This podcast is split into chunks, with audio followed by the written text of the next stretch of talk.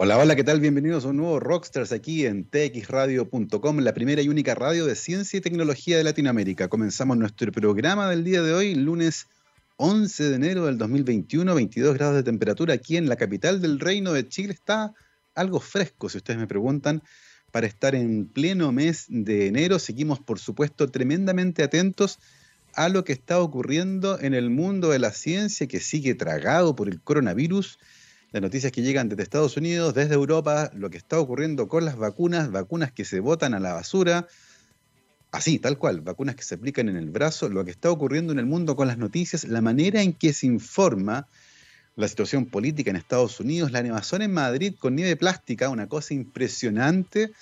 Eh, lo que algunas personas salieron a decir, si no les bastaba con los chips en las vacunas, el 5G, la conspiración de la nieve plástica se tomó también en las redes sociales durante el fin de semana noticias de todo tipo tuvimos también em, al respecto de la pandemia, que estaremos revisando el día de hoy, que tenemos editorial aquí en este programa de día lunes en Rockstars. Estaremos revisando, por supuesto, todas estas noticias del mundo de la ciencia. Estaremos revisando también la cronología de la pandemia.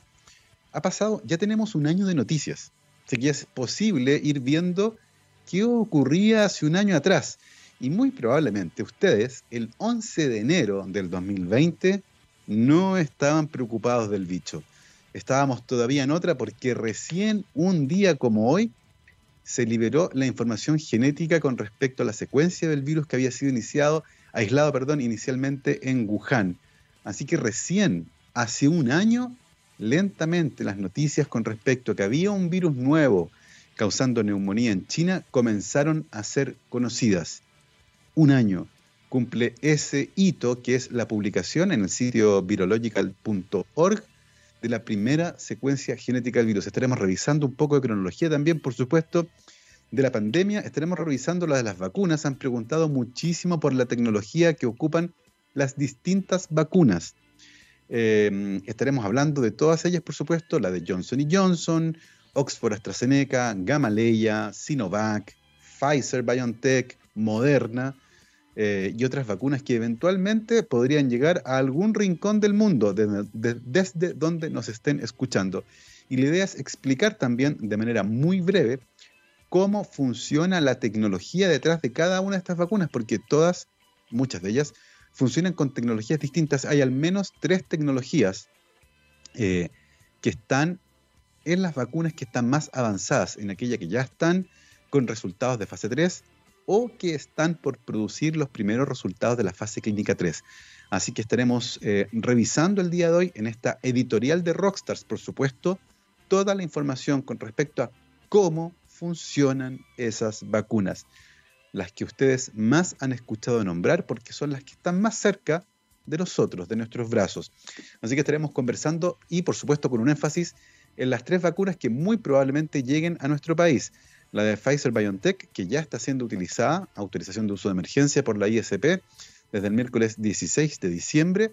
Estaremos revisando cómo va esa campaña de vacunación y, por supuesto, las otras que podrían llegar, Oxford, AstraZeneca y Sinovac. Así que estaremos revisando la tecnología, esas tres vacunas, Pfizer BioNTech, Oxford, AstraZeneca y Sinovac, las tres tienen tecnologías distintas. Así que estaremos revisando cuál es el fundamento biológico de esas tres vacunas Evidentemente lo estaremos contrastando con la infección, la activación del sistema inmune, estrategias de marketing social para aumentar la vacunación y evidentemente explicar mucho mejor aquello de los efectos adversos y cómo la prensa muchas veces los informan.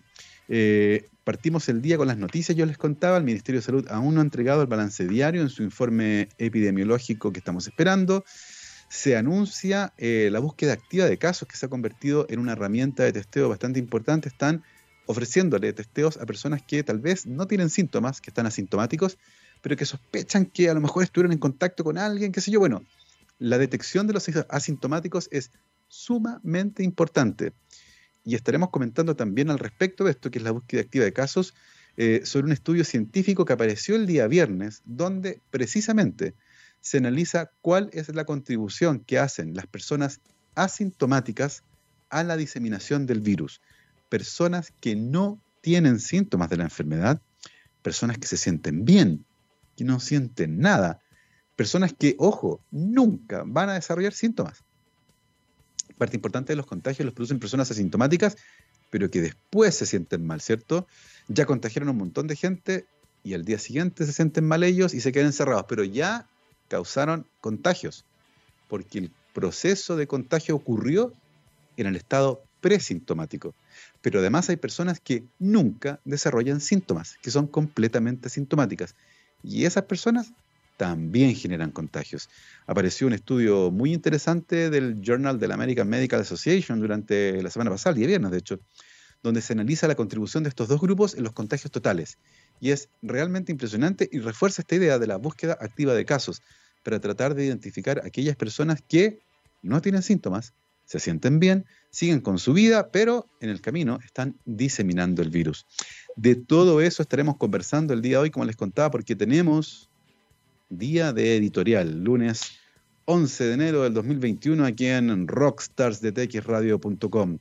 Y así, habiendo hecho un resumen de lo que pasó y de lo que va a pasar, vamos a la música, querido Gabriel. Comenzamos con Muse.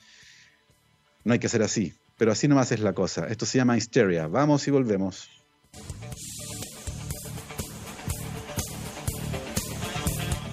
12 con 13, estamos de vuelta aquí en Rockstars de txradio.com, científicamente rockera. Hoy día, lunes 11 de enero del 2021, tenemos editorial y estaremos comentando algunas de las noticias más interesantes que han ocurrido durante el fin de semana con respecto a la ciencia, por supuesto, a lo que está pasando con la pandemia por coronavirus. Y, por ejemplo, cosas interesantes. Hoy, lunes 11 de enero, se está haciendo búsqueda activa de casos en varias comunas de nuestro país. Por ejemplo, en la comuna de San Ramón, aquí en Santiago, se están realizando test de PCRs gratuitos entre las 9 y media de la mañana y las 2 de la tarde en Pedro Aguirre Cerda con Fresia, ahí en la esquina de esas dos calles, y también en la misma comuna, en Avenida Santa Rosa con Argentina. En la esquina ahí va a haber un móvil del eh, Ministerio de Salud en el que se está tomando muestras para realizar exámenes de PCRs para detectar el SARS-CoV-2 de manera gratuita. Esta es parte de la búsqueda activa de casos. Y también el día de hoy, en la comuna de Santiago, otro móvil del Ministerio de Salud realizando test de PCR gratuitos, también en este caso entre 9 de la mañana y 11 y media de la mañana. O sea que lamentablemente ya terminó, estoy llegando tarde con esta noticia, pero estaban ahí en Ramón Nieto con Estado. Sin embargo, lo que les conté antes, en la comuna de San Ramón, tanto en Avenida Santa Rosa con Argentina como en Pedro Aguirre Cerda con Fresia, es válido hasta las 2 de la tarde. Así que pueden ir ahí y de manera gratuita realizarse el examen eh, de PCR porque están detectando casos de personas asintomáticos que resultan em, fundamentales. Yo les contaba que recientemente se había publicado un artículo en el Journal de la American Medical Association donde justamente se estudiaba cuál era la contribución del SARS-CoV-2 al total de contagios por parte de personas que eran asintomáticas. Eh, este es un estudio muy interesante que fue publicado originalmente vía online el día 7 de enero, em, hace tres días atrás nomás, el día viernes, y justamente analizan la transmisión del SARS-CoV-2 desde personas que están sin síntomas de la COVID-19. Recuerden que el SARS-CoV-2 es el virus, la COVID-19 es la enfermedad que produce ese virus, Coronavirus Disease 2019. Eh, y es sumamente interesante lo que se encontró en este estudio, porque finalmente cuando se hace el análisis de los datos, se puede encontrar que más de la mitad de los contagios que se producen del SARS-CoV-2 son producidos por personas que al momento de contagiar no tenían síntomas. Es sumamente interesante aquello, el 35% de los contagios proviene de personas presintomáticas, es decir, al momento en que ellos contagiaron a otros, estaban sin síntomas y tuvieron síntomas después, o sea, durante el periodo de incubación del virus, lograron contagiárselo a otras personas y el 25, 24% de los contagios, perdón, era el 35% en ese caso, y el 24% de los contagios provienen de personas que nunca tuvieron síntomas, completamente asintomáticas. Si uno suma entre el 35 y el 24% de los contagios, el 59% de los contagios totales fueron producidos por personas que al momento de contagiar no tenían síntomas, ya sea personas presintomáticas en el 35% de los casos totales o completamente asintomáticas en el 24% de los casos totales. Esto es sumamente importante porque quiere decir que más de la mitad de los contagios son producidos por personas que se sienten bien, que no tienen síntomas. Y por lo tanto, la búsqueda activa de casos y el diagnóstico precoz parecen fundamentales para evitar esos contagios, que como les decía, corresponden a más de la mitad de los contagios totales. Entonces es sumamente interesante cómo eh, conocer estos datos puede permitir decidir dónde es mejor poner el dinero.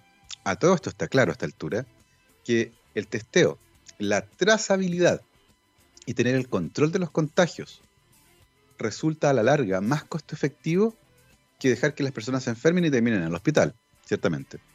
Eh, y por eso el pilar para combatir la pandemia no debería estar puesto en los hospitales.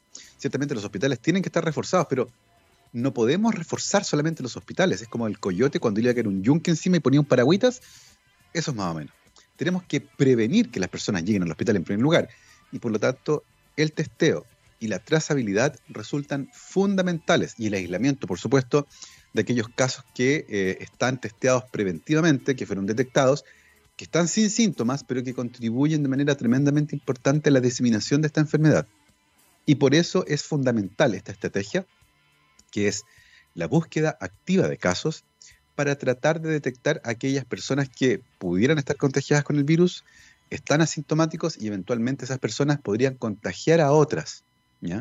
Por eso es tan importante esta búsqueda activa de casos que se enmarca, por supuesto, en este programa de testeo, trazabilidad y aislamiento, que es, a juicio de muchos epidemiólogos que han estudiado la situación del país, es justamente ese lugar, el TTA, donde debería estar puesto el día de hoy tanto el dinero como el mayor interés de las autoridades por contener la pandemia. En el fondo, tratar de detectar a esas personas antes de que produzcan contagios, porque después ya es muy tarde, se producen más casos, se saturan los servicios de salud y eventualmente la mortalidad comienza a aumentar. Así que resulta fundamental y si ustedes ya lo saben, si están en la comuna de San Ramón, en esos dos lugares que les mencioné anteriormente, en, Ramón Nieto, perdón, en Pedro Aguirre Cerda con Fresia, en esa esquina, y en Avenida Santa Rosa con Argentina va a haber móviles del Ministerio de Salud hasta las 2 de la tarde tomando gratuitamente el examen de PCR y le van a tomar una muestra de nasofaringia. Es un examen que no es doloroso, es un poco incómodo para algunas personas, pero de ninguna manera es doloroso. Y luego, ojalá lo antes posible, le van a entregar el resultado de ese examen. Em, pero ciertamente a esta altura todos tenemos muy claro que hay que usar mascarilla, hay que mantener la distancia física, hay que evitar salir si no es necesario. Em, prefieran, por supuesto, los lugares abiertos si tienen la oportunidad de ir a un mall o de subir un cerro, elijan subir un cerro. O sea, no hay dónde perderse. No hay dónde perderse. Con cuidado, por supuesto, porque si, terminan lesionados y se caen y tienen que ir a un centro de atención de urgencia, tampoco es buena idea. Así que caminar al aire libre parece ser el día de hoy el mejor panorama. Hacer un picnic bajo la sombrita de un árbol, dormirse una siesta en una hamaca, a la sombrita de un árbol, lejos de otras personas, ¿cierto? Eh, si van a juntarse con personas que ojalá sean todos los que viven en la misma casa, si son de casas distintas, al aire libre. Si van a estar muy cerca, con mascarilla, aunque estén al aire libre. Eh, es la mejor forma de evitar los contagios. Es mejor evitar los contagios que terminar yendo a un servicio de urgencias. Así que esas son las recomendaciones que desde txradio.com, una radio que está, por supuesto, en su filosofía metida a la ciencia y la tecnología, estamos muy preocupados de la salud de todos nuestros compatriotas, les entregamos estos consejos. Así que ya lo saben, la búsqueda activa de casos fundamental para el control de la pandemia.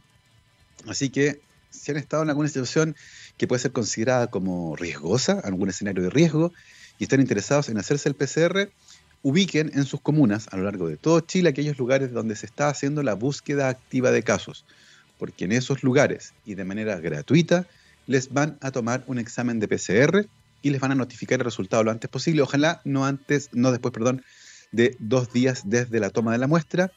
Eh, sin embargo, siempre es importante mantener esas medidas de seguridad, de higiene que hemos insistido acá, ¿cierto? Hay que mantener distancia mm, física, lavado de manos, pero particularmente el uso de mascarillas. Correcto, nariz, cubriendo nariz y boca, nada de bajársela para hablar. Hay gente que hace eso, ¿cierto? Uno no le entiende en la calle y dice, se baja la mascarilla. No, hable más fuerte o module mejor, pero no se quite la mascarilla. Que además es un escenario de riesgo. Al hablar está, si usted tiene el virus en la garganta, echándolo afuera. Así que mantenga su mascarilla bien puesta. Nos va a hacer hablar mejor esta pandemia. Para hacernos entender con mascarilla, tendremos que hablar más lento y modular un poco mejor. Vamos a hacer un estudio después de un par de años, cómo cambió nuestra forma de hablar desde el uso generalizado de mascarillas.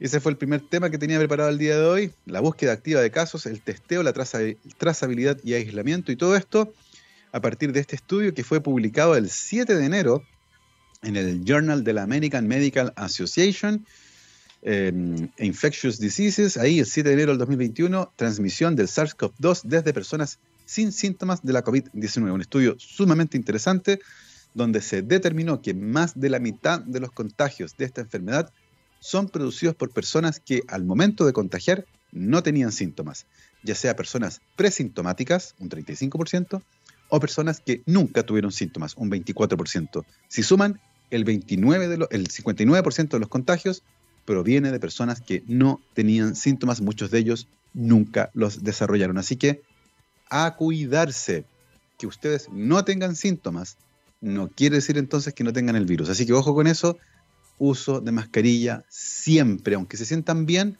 porque pueden ser parte de esas una de cada cuatro personas que tiene el virus y que no siente absolutamente nada, pero que eventualmente podrían contagiar a alguien que enferme de gravedad y que podría incluso morir.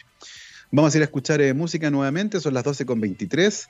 Nos vamos con los Nine Inch Nails, esto se llama Closer. Vamos y volvemos. 12 con 30, lunes 11 de enero del 2021, mientras estábamos escuchando la música, comenzó a entregarse los datos del reporte diario que entrega el Ministerio de Salud. 3.970 casos nuevos en las últimas 24 horas, casos confirmados por supuesto por PCRs, PCR. Perdón. De esos 2.451 son casos con síntomas y 1.363 casos asintomáticos que, como les decía recién, son responsables de más de un 59% del total de los contagios y por lo tanto ahí hay un foco tremendamente importante. Estamos todavía detectando pocos casos asintomáticos, eh, que como les decía son responsables de un gran número de contagios, así que hay que poner el ojo ahí. Eso hace que el país tenga en total 645.892 casos totales descritos desde el comienzo de la pandemia y de esos 22.309 corresponde a casos activos, personas que el día de hoy están consideradas como infectadas con el virus. Y por lo tanto se han recuperado 606.055 personas, un número que hay que desglosar también un poco porque algunas de ellas han experimentado y eventualmente están experimentando actualmente el síndrome post-COVID, eh, síntomas derivados de la infección que demoran meses en retirarse. También se informa el día de hoy que se lamenta el fallecimiento de otras 66 personas producto de la pandemia, lo que nos deja el total de fallecidos en Chile en 17.162. Sin embargo, si se consideran además los casos sospechosos, estamos por sobre los 22.000. Hay también información eh, interesante con respecto a lo que está ocurriendo eh, en la región del Biobío, por ejemplo. Se acaba de anunciar que retrocede a cuarentena el paso 1 de este plan eh, paso a paso en la región del Biobío. Las comunas de Talcahuano, Hualqui, Concepción, San Pedro de la Paz y Chihuayante se vuelven a cuarentena. Eh, estas decisiones evidentemente no parten el día de hoy, sino que el jueves 14 de enero a partir de las 5 de la mañana y producto del aumento preocupante de los casos en esa zona, vuelve a cuarentena parte importante de la región del Biobío, incluyendo las comunas de Talcahuano, Hualqui, Concepción, San Pedro de la Paz y Chihuayante que es parte importante, ¿cierto?, de la región, al menos de las partes que tienen eh, más, eh, más población. Eh, también la transición a paso 2, ¿cierto? La, mm, la, región de Arica y Parinacota, la ciudad de Arica. Aysén también en la región de Aysén retrocede a cuarentena. Están aumentando también los casos ahí de manera considerable. A Transición, a Paso 2, se va a Recoleta, Buin y La Pentana acá en la región metropolitana. Y de todo eso estamos conociendo en este preciso instante porque ahora mismo está en vivo el Ministerio de Salud transmitiendo el balance diario. Pero ahí les he contado las noticias más, más importantes que tiene este balance diario. Y una de las cosas que estamos esperando para poder salir de la pandemia es que lleguen rápido las vacunas a Chile. Nuestro país ya autorizó el uso de emergencia de una de estas vacunas, un hecho que está contemplado en el artículo 39 del Código Sanitario chileno, que en caso de emergencia sanitaria se puede obviar el proceso de registro sanitario de un medicamento, que es básicamente la autorización oficial que entrega el ISP para poder comercializar cualquier medicamento en Chile, y se puede hacer un proceso abreviado, que en este caso el ISP lo hizo a través de un panel de expertos que en una reunión pública evaluó la evidencia científica en torno a la vacuna de BioNTech y Pfizer. Sin embargo, el registro sanitario igual sigue su curso regular, que muy probablemente va a salir en un par de meses más. Em, estamos preocupados por eso porque evidentemente entre más rápido lleguen las vacunas y se vacunen a las personas, em, más prontamente podremos salir de esto. Sin embargo, eh, se trata de un punto que es bien complejo, eh, porque para poder salir de esta se requiere que al menos unos 15 millones de personas se vacunen en Chile. Lo que quiere decir que para que durante el año, durante el año 2021, vacunemos a 15 millones de personas, tenemos que vacunar a 41 mil personas al día, sin considerar además que hay que aplicar dos dosis de la vacuna. O sea, no son 15 millones de vacunas, son 30 millones de vacunas. Eh, y por lo tanto, estamos hablando de que en promedio, si hay que vacunar a todo el mundo, a esas 15 millones de personas dos veces en un año, estamos hablando de 80 mil vacunaciones diarias. Estamos muy, muy lejos todavía de aquello. Así que la vacuna es una buena noticia, pero de ninguna forma quiere decir que esto se acabó. Y por lo tanto hay que seguir cuidándose, vamos a insistir en esto. Distancia física, lavado de manos y uso de mascarillas. Las vacunas no van a llegar todavía, pero en ese proceso, en cuanto lleguen, hay que tener claro cómo funcionan y para qué sirven. Em, porque si no lo tenemos claro, ciertamente va a haber duda y preocupación con respecto a este procedimiento, que además involucra inyectar usando una jeringa algo en el cuerpo, que es como procedimiento algo que a muchas personas les desagrada profundamente. Independiente de para qué sea y cuántos estudios se han hecho, el solo hecho de que pinchen algo en el cuerpo a muchas personas les produce un desagrado inmediato. Y de hecho, una de cada diez personas que rechaza vacunarse lo hace por miedo a las agujas. Es sumamente importante entonces tener menos dudas, contestar las preguntas. Em, hay estrategias bien interesantes para eso y una que es infalible es explicar explicar cómo funcionan las vacunas y para qué sirven. Y en ese sentido creo que es importante, antes de explicar eso, antes de explicar cómo funcionan las vacunas, es súper importante explicar qué hace el virus cuando entra en nuestro cuerpo. Eh, este es un virus que entra por vía respiratoria, nariz, boca, garganta, pulmones, ese es su hogar, ahí se siente cómodo. Y cuando finalmente coloniza algunas células en los pulmones, se comienza a replicar, se copia a sí mismo. Eso quiere decir que el virus completo se une a alguna célula, se fusiona con esa célula, su material genético, que es una molécula de ARN mensajero, entra a nuestras células, eso es donde durante el proceso natural de infección. Ese RNA mensajero es utilizado por nuestra maquinaria celular para fabricar las proteínas del virus. Así funcionan los virus. Se copian a sí mismos. Tienen que fabricar sus proteínas. Esa célula que está, por así decirlo, tomada por el virus, fabrica miles o millones de copias de virus y finalmente salen de la célula, esa célula muere, el cuerpo no se queda indiferente, ¿cierto? Se da cuenta que anda algo dando vueltas que no es propio, detecta esas proteínas en las células infectadas, porque las células infectadas muestran esas proteínas, el sistema inmune las ve y dice, oye, célula, esa proteína no es tuya. Reconoce esa proteína y monta una respuesta de defensa. El problema es que montar la respuesta de defensa no es automático, porque si fuera automático, nadie se enfermaría. Nadie el cuerpo se toma un tiempo para poder generar esta respuesta de defensa. Es un proceso lento, es un proceso biológico que toma varios días. El gran problema es que muchas personas en ese proceso, mientras el cuerpo responde con una respuesta inmune específica contra el virus, se deteriora tanto su estado de salud que terminan muy enfermos y al final no hay cómo parar al virus. Es un camión sin frenos. Por eso es tan importante por eso es tan importante entender cómo funciona la infección. No es que nuestro cuerpo no haga nada, el problema es que la cinética de esa respuesta es lenta. La cinética del virus es muy rápido, el virus coloniza el cuerpo rápidamente, la respuesta del sistema inmune es un poco más lento. Las personas que enferman de gravedad son justamente aquellas donde la respuesta inmune es lenta, es débil, el virus hace lo que quiere y finalmente esas personas son las que terminan con sus pulmones destruidos, llevando poco oxígeno al cuerpo, falla multisistémica, intubadas, boca abajo, varias semanas, son las que lamentablemente mueren. Eh, entendiendo ese panorama y viendo que el problema no es que el cuerpo no reaccione, es la velocidad de respuesta del cuerpo. Uno podría preguntarse, ¿no habrá alguna forma de estimular a esta respuesta natural que tenemos en nuestro cuerpo, que es la respuesta específica del sistema inmune, porque es una respuesta específica, no es una respuesta general. ¿ya? Son mecanismos que específicamente reconocen a este virus, pero hay que armarlo. Si el tiempo es el problema, ¿no habrá alguna forma de que previamente, antes de enfrentarme al virus, yo haga y genere esta respuesta inmune? Sería ideal, ¿cierto? Porque así cuando el virus llegue, yo ya estoy listo, no tengo que montar una respuesta inmune. La respuesta inmune ya está lista. Y por lo tanto, logro controlar al virus mucho más rápido el virus causa mucho menos daño. Entonces no es que no me enferme, pero va a enfermar mucho menos. Eh, la cantidad de gente que va a terminar en el hospital es menor, la cantidad de gente que va a morir es menor. Em, fantástico. Bueno, las vacunas hacen exactamente eso.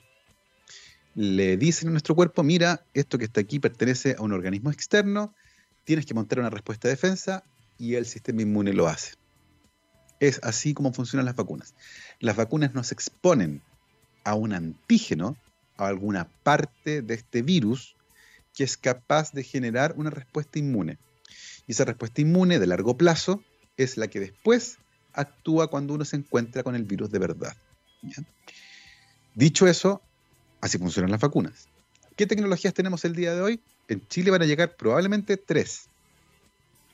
La que ya tiene una autorización de uso de emergencia y la que ya se han aplicado varios compatriotas es la vacuna de BioNTech y Pfizer. Es una partícula, una esfera muy parecida al virus, pero sin proteínas por fuera. Es una esfera de lípidos de un tamaño que de hecho es similar al del virus. Y dentro tiene un trocito del material genético del virus que se, sintetizó en el laboratorio.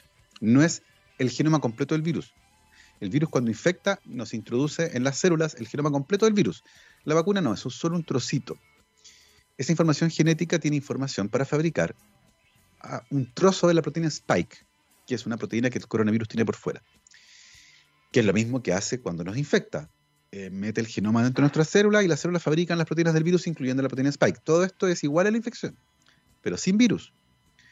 Eh, solo se sintetiza este pedacito de proteína Spike que las células presentan afuera, igual que como cuando las infecta el virus, igual, el sistema inmune las mira y dice, oye, célula, te infectaste, parece, porque estás mostrándome proteínas virales.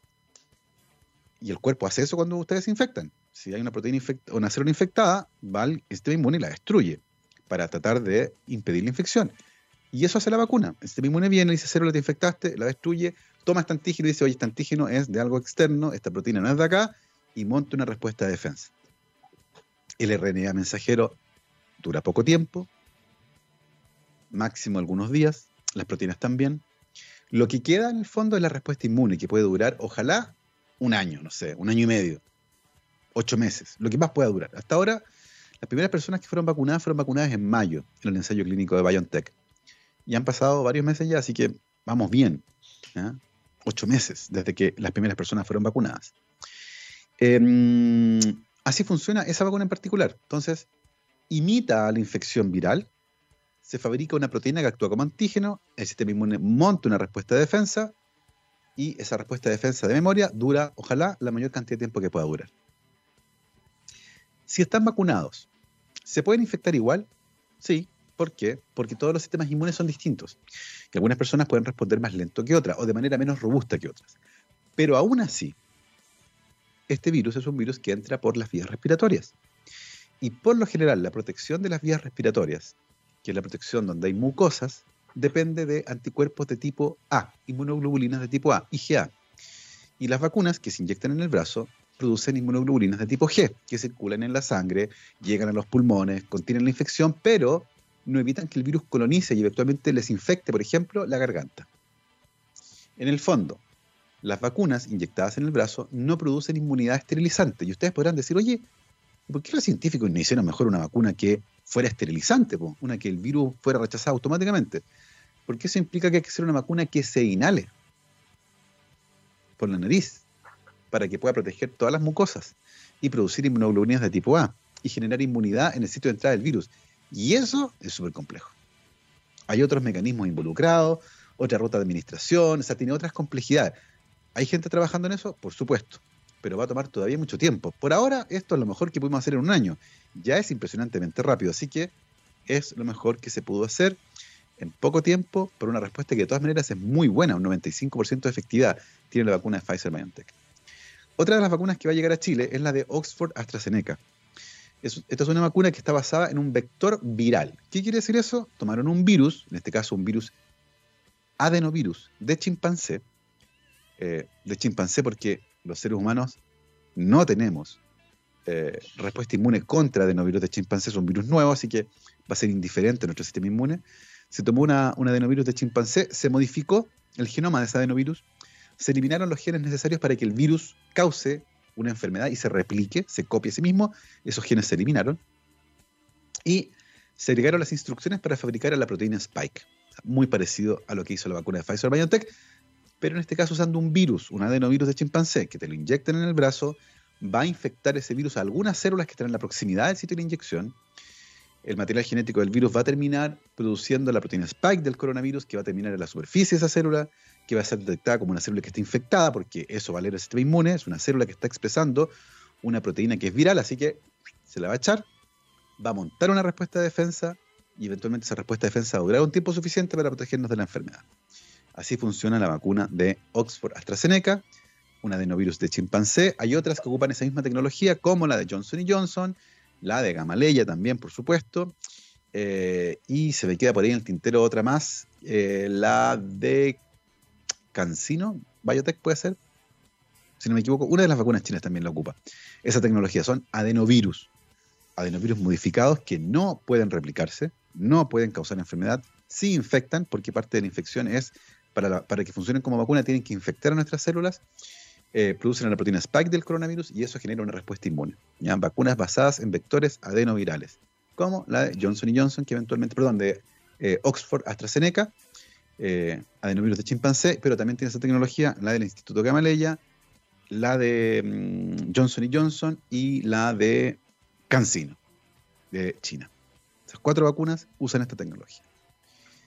Y finalmente, otra de las vacunas que, ah, y de esas, la que probablemente va a llegar a Chile es la de Oxford AstraZeneca, ¿ya? Por eso la estoy mencionando con tanto énfasis. Y la tercera vacuna que muy probablemente va a llegar a nuestro país es la de Sinovac, ¿ya? la Coronavac de Sinovac. Es una vacuna que está hecha con la más clásica em, fórmula para hacer vacunas, que es virus inactivo. Es el virus, tal cual, el virus tomado del pulmón de un paciente en China que fue crecido en el laboratorio en células en cultivo, células Vero, de riñón de mono, fueron crecidas ahí, el virus se replica a su entero antojo, se purifica el virus de ahí, se toma el virus, y ahí los científicos matan al virus, matan entre comillas, ¿cierto? Le agregan una sustancia em, que inactiva completamente, estropea al virus, el virus ya no puede funcionar, el virus no replica, eh, sí puede infectar, pero no replica. Em, beta propiolactona es lo que le agregan al virus purificado. Después el virus se vuelve a purificar, se formula una vacuna, se inyecta en el brazo y el sistema inmune detecta este virus que está muerto. No nos puede causar daño, no causa enfermedad. Sí, sí infecta. Y ese virus infecta, el sistema inmune lo reconoce y eso genera una respuesta inmune. Em, como les decía, es la mm, estrategia más clásica para generar vacunas. Lejos, la más clásica que ahora estaba pensando, no estoy seguro que infecta, porque no sé si las proteínas quedan funcionales. Pero no, pero no produce enfermedad, eso está claro. Lo de la infección se los voy a quedar debiendo. No produce enfermedad. Sin embargo, eh, esas son las tres tecnologías. Vacuna basada en ARN mensajero, Pfizer BioNTech, basada, vacuna basada en vector adenoviral, Oxford AstraZeneca y vacuna de virus inactivo, la de Sinovac. Sin embargo, todas estas vacunas que no infectan perdón, que no producen enfermedad, porque la de adenovirus infecta, todas estas que no producen enfermedad. Sí producen algunos síntomas, como dolor de cabeza, fiebre y malestar. Y ustedes dirán, pero espérate un poco, si el virus no está causando enfermedad, ¿por qué produce síntomas de una enfermedad? Bueno, porque el dolor de cabeza, la fiebre y el malestar generalizado no son producidos por el virus, son producidos por nuestro sistema inmune, que cuando responde a la infección, entre otras cosas, produce moléculas como citoquinas e interleuquinas, moléculas proinflamatorias que son responsables de la fiebre, el dolor de cabeza y el malestar muscular. Uno se siente mal, uno se siente enfermo. Bueno, eso tiene que ver con la respuesta de nuestro sistema inmune. Así que ya lo saben, esa es la tecnología que está detrás de las tres vacunas que imitan el proceso de infección natural y que activan la respuesta natural del cuerpo frente a la infección. Así que podríamos decir que la vacuna es un suplemento que activa el poder natural del sistema inmune para combatir las enfermedades. Tal vez con esa estrategia de marketing social funcione un poco mejor la cosa. Vamos a ir a la última pausa musical antes de mm, cerrar el programa. Nos acompaña, como siempre, la Universidad de Aysén, Docencia, Investigación y Vinculación con el medio del extremo sur de Chile. Cada semana iremos conversando con investigadoras o investigadores de esta universidad para ir conociendo sus historias de vida, de investigación y de vinculación con el medio, como les decía, desde el sur austral del país. Para más información pueden visitar la página www.uaicen.cl y no se pierdan estas conversaciones que han estado fascinantes. Nosotros vamos a ir a una pausa musical, nos vamos con eh, Sun Garden, esto se llama Felon Black Days, vamos y volvemos. 12.54, estamos de vuelta aquí en rockstarsdetxradio.com, lunes 11 de enero del 2021, estamos cerrando nuestro programa, quedan pocos minutos, por eso estoy hablando tan rápido, pero ahora me voy a relajar para llevarles el último mensaje. Hemos visto en los últimos días un montón de noticias del estilo persona se vacuna y muere. Y después, cuando uno lee la noticia, se da cuenta que abajo esa persona murió en un accidente de tránsito, por ejemplo. es sumamente importante que todas esas informaciones sean revisadas con cuidado. Existe en el mundo un proceso de farmacovigilancia que estudia todos los efectos adversos que están asociados a los medicamentos y particularmente en el caso de esta vacuna. De hecho, el ISP tiene un protocolo especial de farmacovigilancia para todos los efectos adversos vinculados con la vacunación que se está haciendo en Chile por el coronavirus. ¿ya? Entonces es importante tener eso en cuenta porque el miedo en algunos casos eh, está generando estragos. En Estados Unidos llevan dos casos de personas vinculadas al mundo de la salud eh, que a propósito estropearon dosis de la vacuna porque no confían en la vacuna y han terminado esas dosis perdidas. Eh, es bastante preocupante. Y esto además de la mano con eh, una suerte de cultura de la falsa información que alienta este tipo de noticias. Eh, y si antiguamente era, no sé, la Tierra plana y la llegada del hombre a la Luna, tal vez en orden cronológico, ¿cierto? La llegada del hombre a la Luna, la Tierra plana, el 5G, el chip en la vacuna, se han ido sumando otras cosas bastante locas. Eh, durante el fin de semana hubo una nevazón sin sin precedentes en Madrid. Y algunas personas intentaron, por alguna razón, encenderle fuego a la nieve y descubrieron que, por alguna razón, no se podía. Comenzó a circular el rumor de que era nieve plástica, que había sido enviada por Bill Gates para producir no sé qué. Era una locura, pero impresionante. Esto de la mano, por supuesto, con todas las cosas que están ocurriendo también en Estados Unidos eh, desde el punto de vista político, ¿cierto? Lo que ha pasado con este intento de toma del Capitolio que fue eh, básicamente coordinado a través de redes sociales y parte importante de ese esfuerzo utilizando noticias falsas. Eh, recordemos que entre otras cosas, QAnon, eh, que es este movimiento que existe en Estados Unidos, al que mm, adhieren algunos simpatizantes del Partido Republicano, tiene que ver con una red de pedofilia mundial en la que los líderes del Partido Demócrata tienen mucho que decir y eventualmente Donald Trump es una suerte de salvador para esta situación. Es una historia realmente impresionante aquella. Eh, y de la mano con eso comenzó a correr el rumor durante el fin de semana que hubo un apagón en el Vaticano. Durante ese momento el Papa fue detenido, también producto de esta red de pedofilia internacional. Es una locura, es una locura. Así que ojo con las noticias, sean muy cuidadosos y el mensaje final es siempre el que estoy entregando en todas partes. Toda la información que les llegue al WhatsApp debe ser considerada como falsa hasta que ustedes confirmen lo contrario. Y por lo tanto, en ese momento, mientras esa información sea falsa, ustedes no la comparten. Así como uno es responsable de no diseminar el virus, el coronavirus, ¿cierto? El SARS-CoV-2, utilizando mascarilla, manteniendo la distancia física y lavándose las manos, uno tampoco debería diseminar noticias falsas. Y el mecanismo es confirmando la información que les llegue. no pueden compartir inmediatamente cualquier noticia que les llegue sin siquiera leer el, link, por ejemplo, o confirmar lo que dice ahí. Me han llegado muchas noticias. Me llegó el otro día una persona furiosa me dijo: Mira, este médico muy famoso que dice que se opone a la vacuna. Y literalmente googleé el nombre de ese médico y descubrí que era consultor para varias vacunas de las que se estaban desarrollando en el mundo. evidentemente la fuente de esa información era una página en Facebook. La fuente que tenía yo con respecto a esto era una revista científica con comité editorial. Entonces, ojo con eso. Ojo con los lugares donde se informan, las noticias que consumen y cómo las comparten. Todo lo que llega por WhatsApp para mí es falso. Así, de una. Mientras yo no confirme que es cierto. Con las búsquedas que realizo en sitios que me dan confianza y que permiten identificar, por ejemplo, noticias falsas. Y si traigo una imagen, búsqueda reversa, toman la imagen, la buscan en Google y vean de cuándo es la imagen. Muchas veces la gente comparte imágenes que tienen 4 o 5 años de antigüedad dando a entender que son del día de hoy. Con esa recomendación de higiene para la información, terminamos nuestro programa del día de hoy. Un abrazo a todos los que nos están escuchando, por supuesto, a todos quienes agradecen la información que entregamos, como César, que nos escribió por Twitter para agradecer la explicación con respecto a cómo infecta el virus y cómo funcionan las vacunas.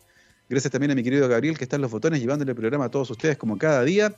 Yo me despido y como siempre los dejo en muy buenas manos con nuestro especial de música All You Need Is Rock. El día de hoy nos vamos a escuchar a The Stone Roses y vamos a comenzar con I Wanna Be Adored. Que estén muy bien, hasta mañana. Chao, chao.